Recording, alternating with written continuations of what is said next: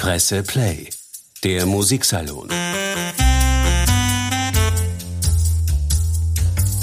Mit Wilhelm Senkowitsch.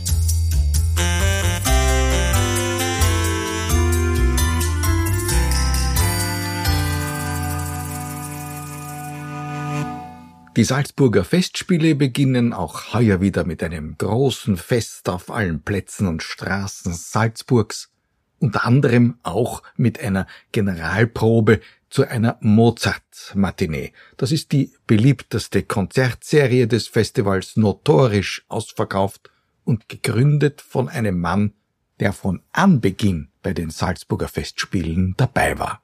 Bernhard Baumgartner. Grund genug, diesem Künstler, der unter anderem auch der Lehrer des langjährigen Salzburger Festspielregenten Herbert von Karajan gewesen ist, ein Porträt zu widmen. Musik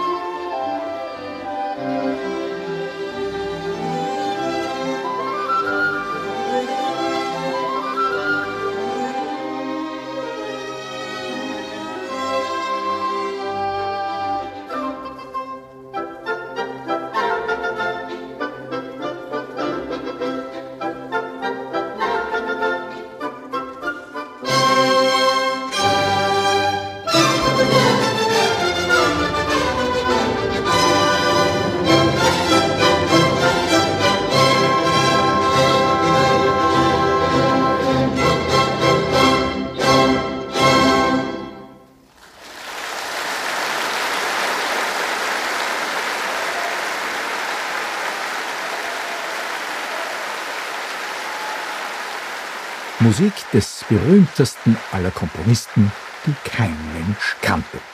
Wo sonst als in Salzburg sollte man Mozart-Raritäten aufführen? So dachte Bernhard Baumgartner, ein Festspielmann der ersten Stunde und der Erfinder der bis heute so beliebten Mozart-Martineen der Festspiele. Das war die Ouvertüre zum Schauspieldirektor, live aufgenommen in einer dieser Matineen, dirigiert vom Gründervater. Wer war Bernhard Baumgartner? Zur Welt gekommen ist er als Sohn der Sängerin und Pädagogin Rosa Papier Baumgartner und er ist in einem großbürgerlichen Wiener Haushalt aufgewachsen. Im Salon der Baumgartners verkehrten die bedeutendsten Künstler jener Zeit. Und niemand geringerer als Johannes Brahms hat den kleinen Bernhard einmal gerettet. Zumindest erinnert sich Baumgartner in seinen Memoiren an den kleinen Strolch von etwa vier Jahren, den zur Winterszeit vor der Karlskirche einmal Johannes Brahms aus einem Schneeloch gezogen hat. Er hob mich an sich und gab mir einen freundlichen Kuss auf die Stirne. Bernhard Baumgartner. Er war also nicht von der Muse, von der auch, aber vor allem von Johannes Brahms geküsst. Bald war er in Salzburg zu Hause und dort wird Baumgartner Zeuge der Vorgängerveranstaltungen der heutigen Festspiele, der sogenannten Mozartfeste, die die Sängerin Lili Lehmann arrangiert hat. Die waren sozusagen Gastspiele der Wiener Hofoper und die wiederum stand damals unter der Leitung von Gustav Mahler. Auch Mahler hat Baumgartner gut gekannt. Uns nachgeborenen Musikfreunden ist der Musiker Baumgartner vielleicht noch in Erinnerung eben als Gründervater der erfolgreichsten Konzertreihe der Salzburger Festspiele.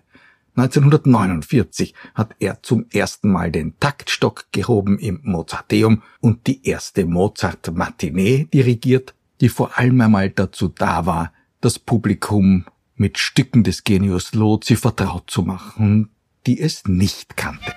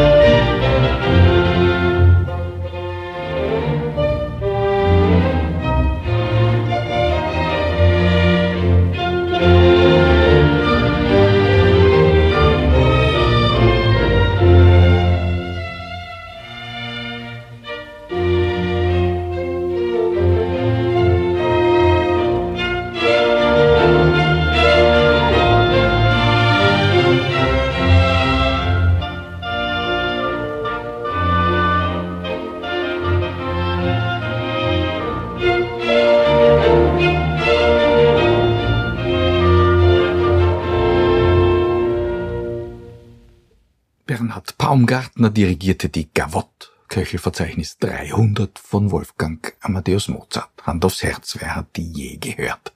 Dass die Mozartschen Opern im Zentrum des Programms der Salzburger Festspiele stehen sollten, das war den Beteiligten von Anfang an klar. Es war aber Baumgartner zu verdanken, dass er gerade in seinen beliebten Matineen den Fokus auch auf Musik gelenkt hat, von der selbst kundige Mozartianer keine Ahnung hatten. Divertimenti, Serenaden, frühe Symphonien und Concerti, alles was Mozart als Unterhaltungsmusik komponiert hat.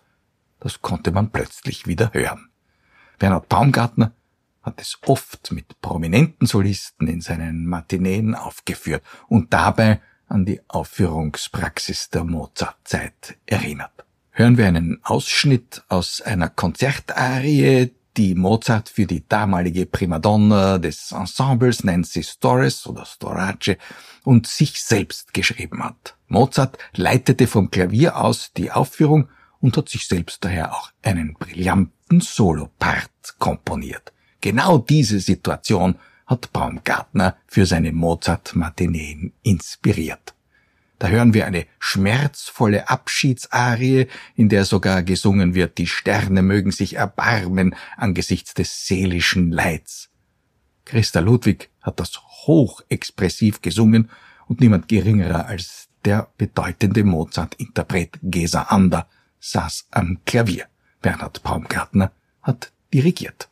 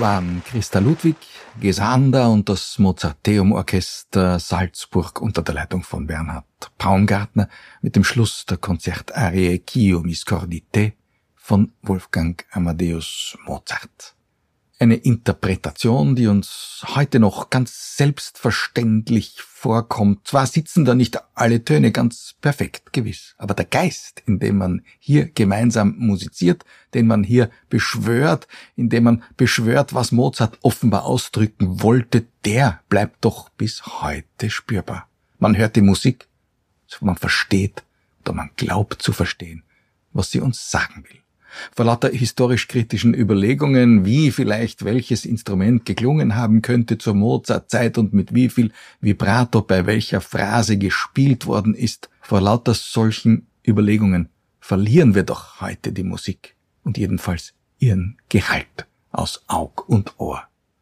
Was wir vor allem verloren haben offensichtlich ist die instinktive Sicherheit, mit der, wie wir gerade gehört haben, die bedeutenden Interpreten der Vergangenheit einem Notentext sich genähert haben.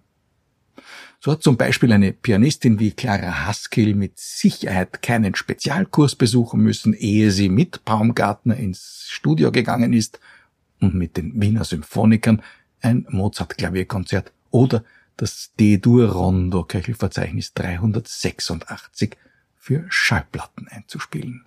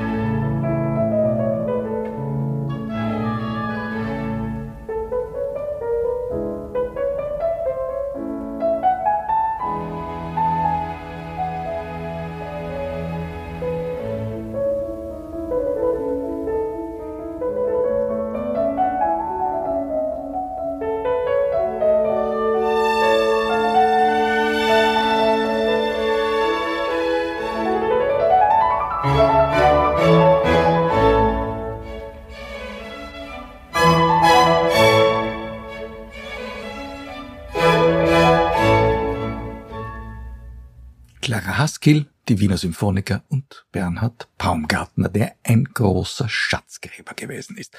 Er hat nicht nur Mozart-Kompositionen aus den Archiven geborgen und wieder zugänglich gemacht.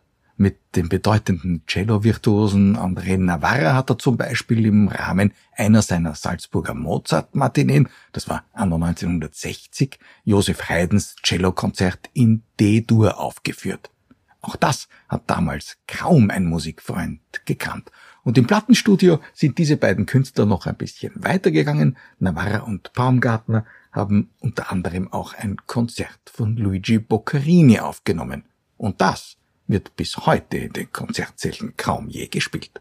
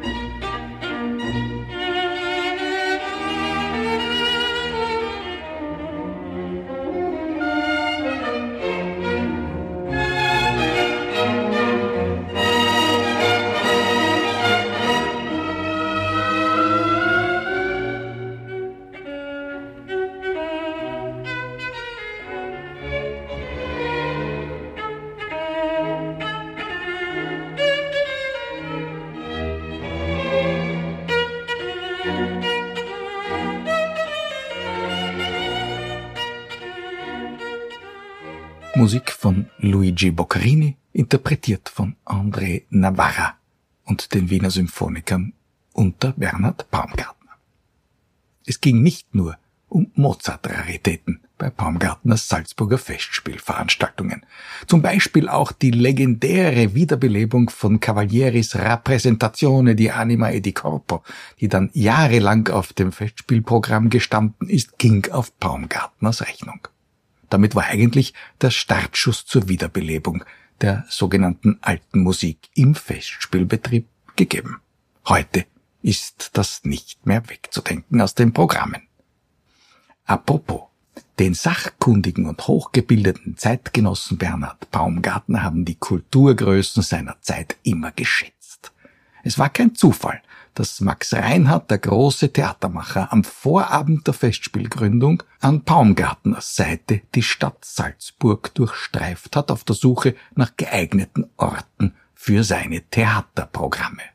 Wenn wir hören, wie Baumgartner selbst davon erzählt, dann erfahren wir sogar, dass Reinhardt ursprünglich gar keine Sommerfestspiele veranstalten wollte und wie es dann doch zuerst einmal zum legendären Jedermann auf dem Domplatz gekommen ist die Stadt als Szene. Ein Begriff, der späterhin das tragfähige Schlagwort in der Geschichte der Festspiele geworden ist.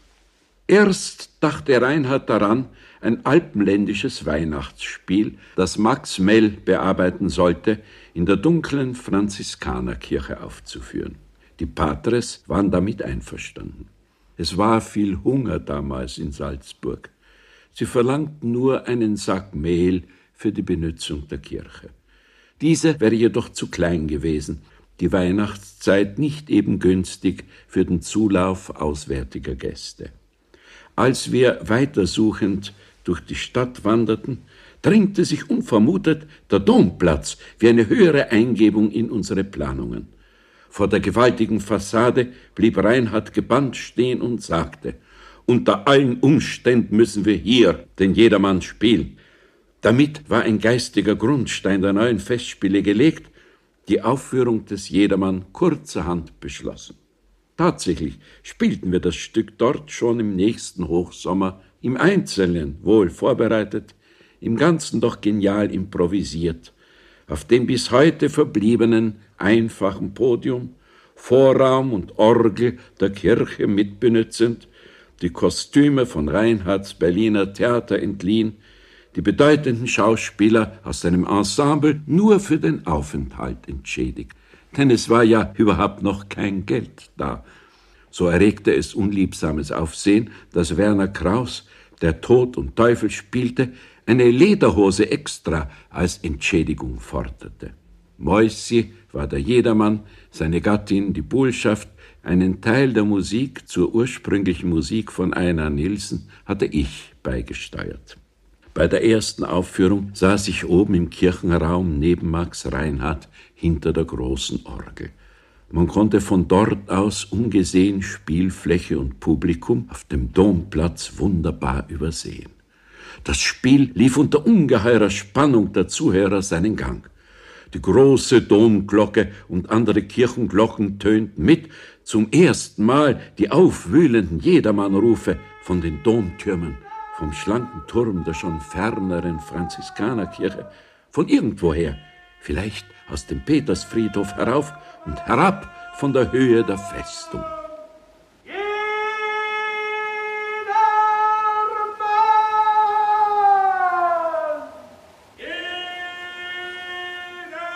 Nicht vergessen sollte man immer, dass es Bernhard Baumgartner gewesen ist, der im Rahmen eines anderen großen Theaterprojekts von Max Reinhardt einen seiner Kapellmeisterschüler ans Dirigentenpult holte. Die von Baumgartner komponierte Schauspielmusik zum legendären Faust, den Reinhard in die von Clemens Holzmeister ausgestattete Felsenreitschule gezaubert hat. Die dirigierte der junge Baumgartner Schüler Herbert von Karajan, damals noch Heribert von Karajan auf dem Programmzettel. Baumgartner selbst war damals von den Festspielen hinter den Kulissen ebenso wenig mehr wegzudenken wie als Dirigent.